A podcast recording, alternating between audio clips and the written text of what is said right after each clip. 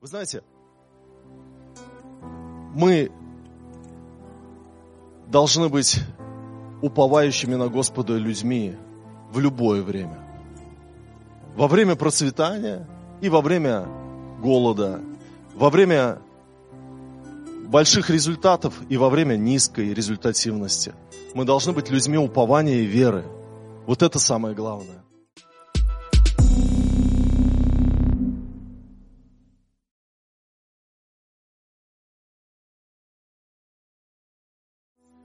Прежде чем проповедовать, я хотел бы сказать о том, что мы в нашей семье тоже отмечаем адвенты.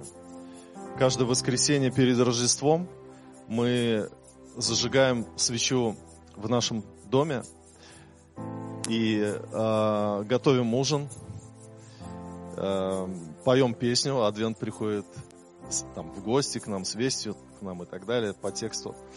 А, у нас есть адвентовский такой календарь, и на каждый день там есть такие так, пакетики, мешочки, куда мы для младшей дочки э, какие-нибудь небольшие подарочки складываем. И она утром просыпается и, и бежит э, узнать, что Иисус ей сегодня подарил. Либо это какая-то шоколадка, либо это какая-то маленькая игрушка. Сегодня были, по-моему, пузыри вот, вот мыльные. И она, я еще один глаз только открыл, проснулся, она уже меня обливала этими мыльными пузырями. Вот. В общем, мы очень ждем Рождество, и вот уже на грядущей неделе мы соберемся всей семьей, и у нас будет ужин. Мы отмечаем Рождество круче, чем Новый год. То есть мы будем готовить по полной, у нас будет все активировано, прически, там, мейкапы и так далее. Э, мы создадим атмосферу, наши дети, наша семья. И у нас будут подарки под елкой для каждого. И это будет такое время, которое все ждут. И я думаю, что было бы здорово, чтобы у каждой семьи нашей церкви так отмечалось Рождество. Чтобы именно э, больше интерес был к рождению Христа, чем просто к астрологическому наступлению, к астрономическому наступлению Нового года. И, э, и поэтому я призываю вас, дорогие, также отмечать Адвент и также отмечать Рождество. 24-го сделать красивый ужин, и поздравлять друг друга с Рождеством. Ну хорошо, а, я сегодня буду проповедовать. Спасибо, Рита, спасибо, спасибо, дорогие музыканты. Вы сегодня пережили стресс, и вы молодцы, что справились с этим. Сергей Новиков просто нас ввел из окопа, восстал. И о вере, и все, и мы все спаслись. Слава Богу. Такая эпическая битва была. Сергей прям на руинах восстал. Аллилуйя. Э, сегодня я буду проповедовать на тему «Сохраняй спокойствие и держись». Сохраняй спокойствие и держись. Я хочу с вами поразмышлять о 2020 годе. Дело в том, что этот был, был год тяжелый да, для многих. Но многие могут свидетельствовать о том, что в этом году Бог явил свою славу в исцелении, э, в рождении ребенка, в том, что кто-то начал процветать в бизнесе, кто-то э, может свидетельствовать о спасении родных и близких. Кто-то был при смерти, но, как апостол Павел пишет, но Бог помиловал его и меня, что он живой. И поэтому э, мы можем найти много, за что поблагодарить Бога в этом 2020 году. Однако же мы также знаем, что 2020 год для многих людей явился тяжелым испытанием, потому что они потеряли многое в жизни. Потеряли, допустим, близкого человека.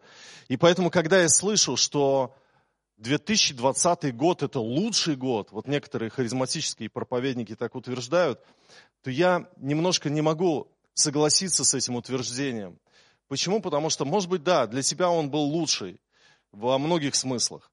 Но для кого-то это год потери человека, и многие еще оплакивают э, и находятся в таком вот в трауре, да, о, о том, что кто-то ушел.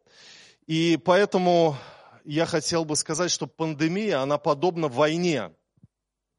Мы как на войне.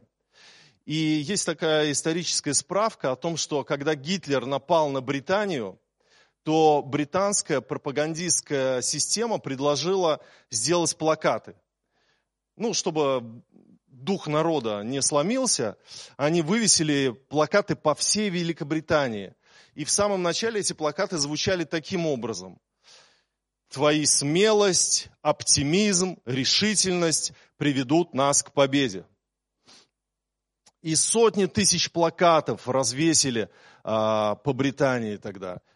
Твои смелость, оптимизм, решительность приведут нас к победе. Люди смотрели на эти плакаты и говорили, да, мы победим, да, все будет хорошо, да, мы не сдадимся Гитлеру. Но, вы знаете, война не закончилась в 1939-м тогда. Ну, вы помните из истории, что военные действия, они были еще раньше, чем в Советском Союзе начались. А, в 1939-м война не закончилась, в 1940-м тоже. И бомбардировки продолжались, и воздушные силы Британии воевали за свои острова. И все было под таким давлением, что буквально вскоре британцы вывесили другой плакат. И сотни тысяч плакатов, которые звучали уже более трезво. Свобода в опасности. Защищайте ее изо всех сил. Свобода в опасности. Защищайте ее изо всех сил. И тогда Уинстон Черчилль говорил, если вдруг они придут на нашу землю, мы не сдадимся. Мы будем воевать на улицах, будем воевать в наших домах, мы будем воевать на море, на суше, в воздухе. Мы не сдадимся. Но, знаете, самое странное, это то, что было еще одно обстоятельство. Был сделан третий плакат. И третий плакат ждал своего часа и так и не дождался. Его обнаружили только через 60 лет после окончания войны. И его обнаружили в таком сумасшедшем количестве, потому что там было около двух миллионов плакатов. Это не сотни тысяч, около двух миллионов плакатов. И там была написана интересная фраза. Сохраняйте спокойствие и держитесь. Сохраняй спокойствие и держись. Вы знаете, почему этот плакат никогда не оказался на улицах? Два миллиона плакатов не показали людям. Потому что решение, которое было принято, звучало так, если мы окажемся оккупированными, если они зайдут на нашу землю, и мы продолжим воевать, то для людей самое главное – сохраняй спокойствие и держись. Знаете, когда человек там пальцами держится, со скалы свисает, и э, там за веревку, может быть, держится, да, вот из последних сил, и говорить ему о том, что давайте защищать свободу, там, или э, все будет хорошо. То есть э, это не действует. Там, держись, не паникуй, все будет, давай, давай. То есть, понимаете, вот этот момент, когда нужно призвать не растерять свое внутреннее спокойствие, сохраняй спокойствие, держись. И сначала все оптимисты, да, мы победим, все будет хорошо. Потом, защищай свободу. Но наступает момент, когда человек говорит, я не знаю, как я все это пройду. И вдруг, если, если армия бы уже пришла, то тогда людям бы говорили, сохраняй спокойствие и держись. И очень многие люди, которые идут за Христом, они такие оптимисты, они видят чудеса, они видят исцеление, они видят много всего благого, и они говорят, аллилуйя, Господь живой. Коронавирус, да, не переживай, нет никакого коронавируса. А, все нормально, все будет хорошо, и никто не заболеет, и аллилуйя. Но когда мы сталкиваемся с вызовами, когда мы сталкиваемся с обстоятельствами, что будет дальше? И вот где эта черта, когда человек скажет – я больше не хочу ходить в церковь. Где та черта, где человек скажет, я больше не хочу молиться? Где та черта, где опускаются руки? И для нас, христиан, всегда актуальным является призыв. Сохраняй спокойствие и держись. Мы как на войне. Сохраняй спокойствие и держись.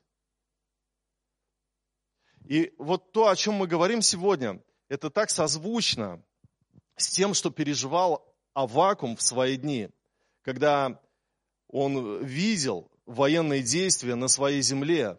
Кто такой был Авакум? Вы скажете, пророк, есть такая книга в Библии, это да, это и аминь. Но он, кроме того, что был пророком, он был левитом. Он пел в храме, он пел в группе прославления.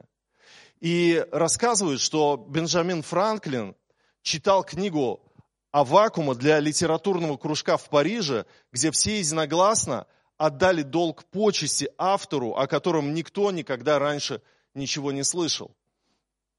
Эта книга является на самом деле очень интересной. Она наполнена э, такими переживаниями. И третья глава, она состоит из трех глав. Первая глава – это беседа Авакума с, э, с Богом. Вторая глава – это тоже беседа, вторая беседа Авакума с Богом. А третья глава – это песня, которую Авакум написал, чтобы ее пели. Пели в храме, пели в группе прославления, пели э, среди народа Божьего. Это гимн, посвященный Богу. И э, знаете, э, Авакума называют и пророком веры, потому что ему принадлежит изречение, что э, праведник верую жив будет, да, которое потом апостол Павел несколько раз цитировал. Но кроме того, что его называют пророком веры, его также называют пророком свободомыслия, потому что он жалобы предоставлял перед Господом. Во второй главе, в первом стихе он пишет, «На стражу мою стал я, и стоя на башне наблюдал, чтобы узнать, что скажет он во мне, и что мне отвечать по жалобе моей. Авакум не мог понять, да, мы грешные, мы согрешили, как Израиль, как народ перед Богом. Да, мы терпим наказание, наверное, по праву нас Бог может наказать. Но почему нас наказывает народ, который грешнее, чем мы? Языческий народ, который грешнее, чем мы. И он задавал Богу вопросы, которые казались ему парадоксальными. Он не мог многое понять и изливал это перед Богом в первой и второй своей беседе, а потом мы читаем а, гимн, который он посвятил Господу. И вот когда мы третью главу читаем, собственно говоря, его песню э, прославления, давайте посмотрим, здесь очень интересные слова записаны. Третья глава с 16 по 19 стихи. «Я услышал, и вострепетала внутренность моя, при вести о сем задрожали губы мои, боль проникла в кости мои, и колеблется место подо мною. А я должен быть спокоен в день бедствия, когда придет на, на народ мой грабитель его. Хотя бы не расцвела смоковница, и не было плода на виноградных лозах, и маслина изменила, и нива не дала пищи, хотя бы не стало овец в загоне, и рогатого скота в стойлах, но и тогда я буду радоваться о Господе и веселиться о Боге спасения моего.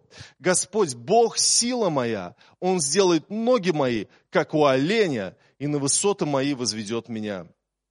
Всегда, когда я читаю этот стих, у меня ужасная метаморфоза в голове. Я представляю у себя ноги, как у оленя. Он сделает ноги мои, как у оленя. То есть я этот, как его, ну да, кентавр такой, на горы взбираюсь. А, ну ладно, в общем, друзья, послушайте, о чем пишет Авакум. Он говорит, плохая новость. Неприятель пришел на нашу землю, война началась. А, и он описывает свое состояние. Он говорит, при вести о сем задрожали губы мои. Боль проникла в кости мои. Понятно, что это поэзия, это поэтический язык, но, но это реально, реальная передача того, что он чувствовал. Боль проникла в кости мои, и колеблется место подо мною. Это состояние нокдауна. Состояние нокдауна, когда ты, может быть, переживаешь весть о том, что твоя тетя в больнице, в 810-ке, твой там племянник попал в больницу с подозрением на коронавирус, или кто-то еще из твоих близких в реанимации, и ты, и колеблется место под тобою, боль проникает в кости твои, губы начинают дрожать, ты переживаешь, что беда, она так рядом, и, и тебе тяжело. Состояние нокдауна, когда ты а, ощущаешь вот не, некую колеблемость своей веры в этот момент. И дальше Авакум говорит, а я должен быть спокоен в день бедствия, когда придет на народ мой грабитель его. Я верю, что это вот эта установка, установка для церкви последних дней, ну вот наших дней, в которые мы живем, в этом смысле, не в эсхатологическом смысле, хотя в эсхатологическом смысле может быть тоже. Мы призваны сохранять спокойствие. Сохранять спокойствие. Поэтому Повернись к соседу, я понимаю, что он полтора метра от тебя сидит, по правилам вы расселись, молодцы, но все равно скажи, сохраняй спокойствие, даже если он на конце твоего ряда, сохраняй спокойствие, держись, держись, сохраняй спокойствие, держись. И дальше он поет и говорит о том, что хотя бы не расцвела смоковница, и не было плода на виноградных лозах, и маслина изменила, и нива не дала пищи. То есть это то, что противоречит, как бы сказать, нашей вере в обеспечивающего Бога, который и маслину нам дает, значит, с плодами, и виноград, и прибыль дает во всяком деле рук наших, и все у нас расцветает, и мы ни в чем не нуждаемся, потому что Господь являет славу свою, и у меня всегда есть свидетельства, у меня всегда есть результаты, которыми я могу хвалиться, а Авакум говорит, а вот если этого не происходит, и что тогда? А вот если не при, приходит прибыль, а вот если ты работу потерял, а если вот родственник твой умер от коронавируса, а ты молился, а он все равно умер, а вот если вот э, ничего позитивного ты не видишь вокруг себя, что теперь? Он говорит, ну и тогда я буду радоваться о Господе и веселиться о Боге спасения моего. Господь Бог сила моя когда у меня нет э, источника для подкрепления своих сил, Господь Бог сила моя, и Он сделает ноги мои, как у оленей, на высоты мои возведет меня. Он даст мне справиться. Он меня вытащит из этого окопа. Он меня вытащит из этой землянки, из этого состояния коматоза. Он поднимет меня только в нем, только Он. Мне надо держаться, мне надо сохранять спокойствие и держаться. Я, может быть, много чего не понимаю. Я должен быть спокоен. Я должен быть спокоен. Я пройду, я прорвусь. Все будет хорошо. Бог со мною. Да, проблема близко но Господь Бог сила моя. Господь Бог сила моя. Поэтому давайте мы ответим на вопросы так, как ответил пророк Авакум на вопрос, который был перед ним. Я думаю, что это очень схожий вопрос с сегодняшним временем. Что делать, когда ты не понимаешь допущения Господом зла?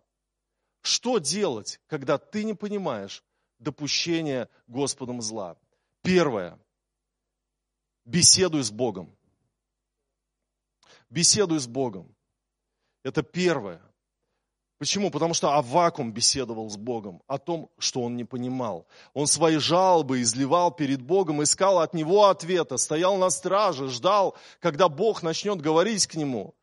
Посмотрите, Авакум 2.1. «На стражу мою стал я, и стоя на башне наблюдал, чтобы узнать, что скажет он во мне, и что мне отвечать по жалобе моей». Вот часто мы либо ни с кем не, разгов... не разговариваем о своем смущении, либо говорим с теми, кто поддерживает наше начинающееся недоверие Господу. Вот как-то так получается. Либо мы молчим, внутри смущены, и вообще ни с кем не разговариваем. Либо поговорим с теми, кто скажет, да, да, вообще, все это там вот в, в церкви рассказывают, ничего такого нету и, и ты в худшее неверие входишь. Но когда ты ощущаешь дестабилизацию своего духовного состояния, ты не понимаешь, почему случилась какая-то трагедия, почему нет ответа на какую-то молитву, тогда приходи к Богу и говори, Господь, я не понимаю почему, разговаривай с Ним. И когда ты изливаешь свое сердце перед Ним, Бог, Он всегда ответит. Он всегда пошлет тебе какое-то откровение. И либо понимание того, что ты сейчас не, не поймешь, но через время ты поймешь. И ты таки поймешь, что Бог хотел тебе сказать. Второе. Что делать, когда ты не понимаешь допущением, э, допущения Господом зла? Настрой себя на верность Богу, несмотря на плохие результаты в твоей жизни. Настрой себя на верность Богу, несмотря на плохие результаты в твоей жизни. И вот здесь в третьей главе, в 17 стихе, Авакум говорит, хотя бы не расцвела смоковница, и не было плода на виноградных лозах, и маслина изменила, и нива не дала пищи, хотя бы не стало овец в загоне, и рогатого скота в стойлах, но и тогда я буду радоваться о Господе и веселиться о Боге спасения моего. То есть я буду верный, я, буду, я знаю, что Бог достоин славы всегда. О основании престола его правда и суд он не бывает неправым. Я могу что-то не понимать, я все равно остаюсь ему верным. Поэтому настрой себя на верность Богу даже тогда, когда плохие результаты в твоей жизни. Третье. Третье, что делать? Пой Господу песню веры. Мы идем по стопам Авакума. Это то, что делал он. Он беседовал с Богом, он настраивал себя, он давал себе установку быть спокойным, все равно верить Господу, быть верным Ему. И он пел ему песню. И в третьей главе, в 19 стихе, «Господь Бог, сила моя». Это песня. Я не знаю, какая здесь мелодия у него была. Он сделает ноги мои, как у оленя, и на высоты мои возведет меня. Начальнику хора. Пошлите, пожалуйста, чтобы все разучили, чтобы хор знал эту песню. Мы будем ее петь. Друзья, а, мы призваны петь Господу песню веры песню веры. Пусть песня веры никогда не отойдет из твоих уст, даже тогда, когда колеблется место под тобою, боль проникает. Вот будь в церкви, там, где поется. Может быть, тебе тяжело самому начать ее петь. Но здесь вот есть Сергей Новиков, здесь есть Оксана, здесь есть э, группа прославления, здесь есть музыканты. И они пусть начнут, а мы подхватим. Да, сила моя, а, а, ноги мои, как у оленя, м, м, возведет меня. А, а, а.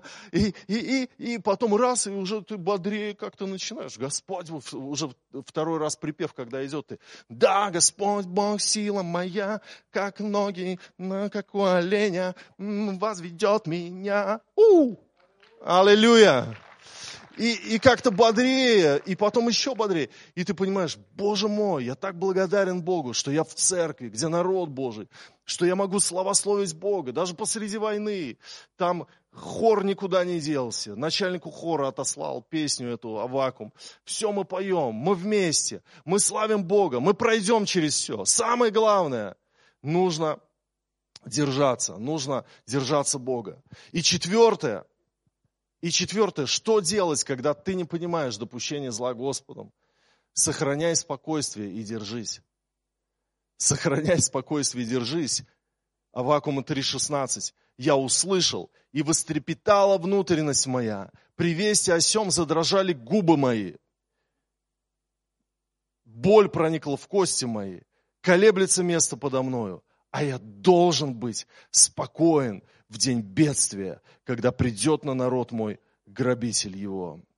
Сохраняй спокойствие и держись. Пандемия подобна войне. Мы, конечно, будем желать на Новый год, пусть не будет больше, ни, ни, ни, никто не заболеет, пусть все, коронавирус, он уйдет. Он, он, может, еще не уйдет, понимаешь, но нам нужно сохранять спокойствие и держаться, и мы пройдем. Потому что народ Божий всегда при уповании на Бога тяжелые времена проходил. Они были, они были не однодневными, были месяца, были годы иногда. Но народ Божий проходил и выходил из этого пике. И из плена Вавилонского вышел, и из концлагерей вышел. Вышел через разные обстоятельства. И мы церковь его, мы народ его, мы пройдем. Нам нужно не потерять веры. Нам нужно уповать на Господа. Аминь. И я, я бы хотел с вами вот почитать сегодня Новый Завет. Я помню, как один проповедник сказал, бывает, откр... начитаешься христианских книг, открываешь Библию и думаешь, э, ересь какая-то. Настолько, знаете, фон другой бывает в других книгах христианских, вроде на Библии основаны а саму Библию открываешь и думаешь, как Павел так мог написать? Давайте вот посмотрим. 2 Коринфянам 6 глава, с 3 стиха по 10. Мы никому ни в чем не полагаем притыкания, чтобы не было порицаемо служения, но во всем являем себя как служители Божьи, в великом терпении, в бедствиях, в нуждах, в тесных обстоятельствах, под ударами, в темницах, в изгнаниях, в трудах, в бдениях, в постах, в чистоте, в благоразумии, в великодушии, в благости, в Духе Святом, в нелицемерной любви, в слове истины, в силе Божьей, с оружием правды в правой и левой руке, в чести и бесчестии, при порицаниях и похвалах. Нас почитают обманщиками, но мы верны. Мы неизвестны, но нас узнают. Нас почитают умершими, но вот мы живы. Нас наказывают, но мы не умираем. Нас огорчают, а мы всегда радуемся.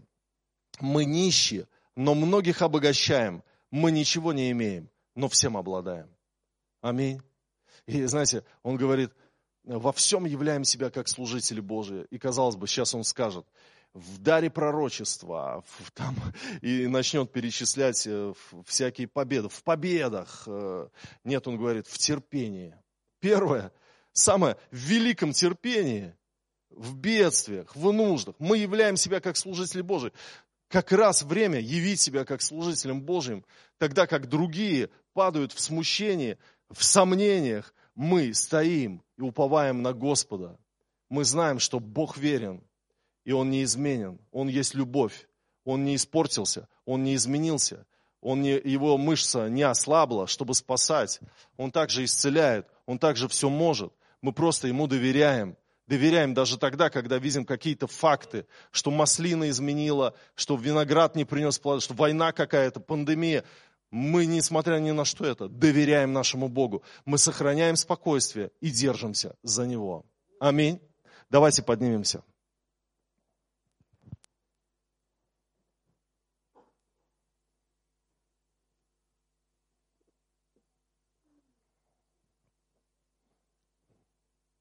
Аллилуйя.